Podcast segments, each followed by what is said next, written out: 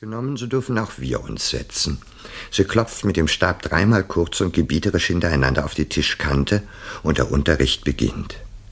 Welch ein Unterricht.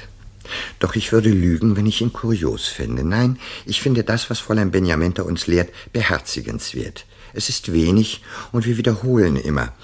Aber vielleicht steckt ein Geheimnis hinter all diesen Nichtigkeiten und Lächerlichkeiten. Lächerlich? Uns Knaben vom Institut Benjamenta ist niemals lächerlich zumut.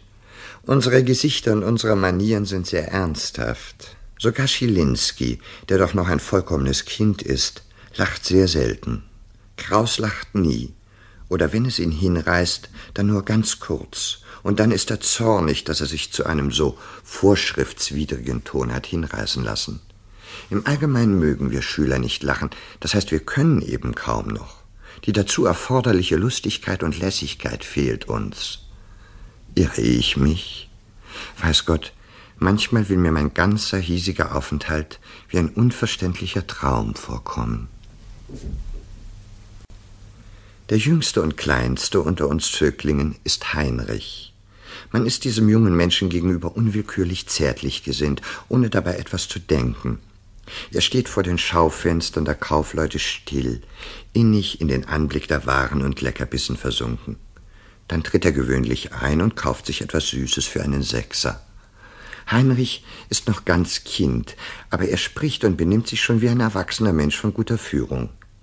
Sein Haar ist immer ganz tadellos gekämmt und gescheitelt, was gerade mich zur Anerkennung hinreißen muss, da ich in diesem wichtigen Punkt sehr liederlich bin.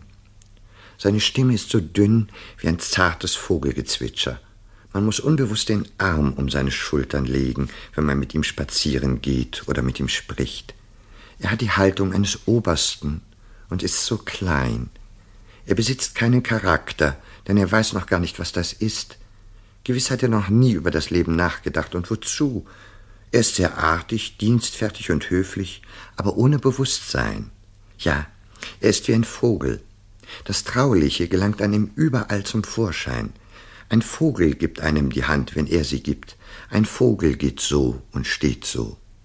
Alles ist unschuldig, friedfertig und glücklich an Heinrich. Er will Page werden, sagt er. Doch er sagt es ganz ohne unfeines Schmachten. Und in der Tat, der Pagenberuf ist für ihn das durchaus Richtige und Angemessene. Die Zierlichkeit des Benehmens und Empfindens strebt irgendwo hin, und siehe, Sie trifft das Rechte. Was wird er für Erfahrungen machen? Werden sich an diesen Knaben überhaupt Erfahrungen und Erkenntnisse heranwagen? Werden die rohen Enttäuschungen sich nicht genieren, ihn zu beunruhigen, ihn, den Überzarten? Übrigens merke ich, dass er ein wenig kalt ist. Es ist nichts Stürmisches und Herausforderndes an ihm.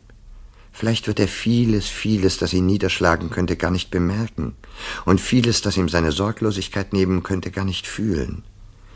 Wer weiß, ob ich recht habe. Aber ich stelle jedenfalls sehr, sehr gern solche Beobachtungen an. Heinrich ist bis zu einer gewissen Grenze verständnislos, das ist sein Glück, und man muss es ihm gönnen. Wenn er ein Prinz wäre, ich würde der Erste sein, der das Knie vor ihm beugte und ihm huldigte. Schade wie dumm ich mich doch benommen habe, als ich hier ankam. Ich entrüstete mich in erster Linie über die Ärmlichkeit des Treppenhauses. Nun ja, es ist eben der Treppenaufgang eines gewöhnlichen großstädtischen Hinterhauses.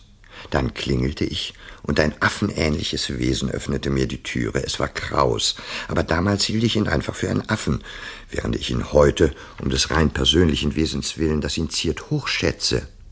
Ich fragte, ob Herr Benjamenta zu sprechen sei. Kraus sagte, jawohl, mein Herr, und machte eine tiefe, dumme Verbeugung vor mir.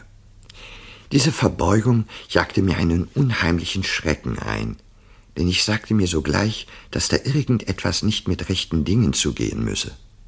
Und von da an hielt ich die Schule Benjamenta für Schwindel. Ich trat zum Vorsteher herein.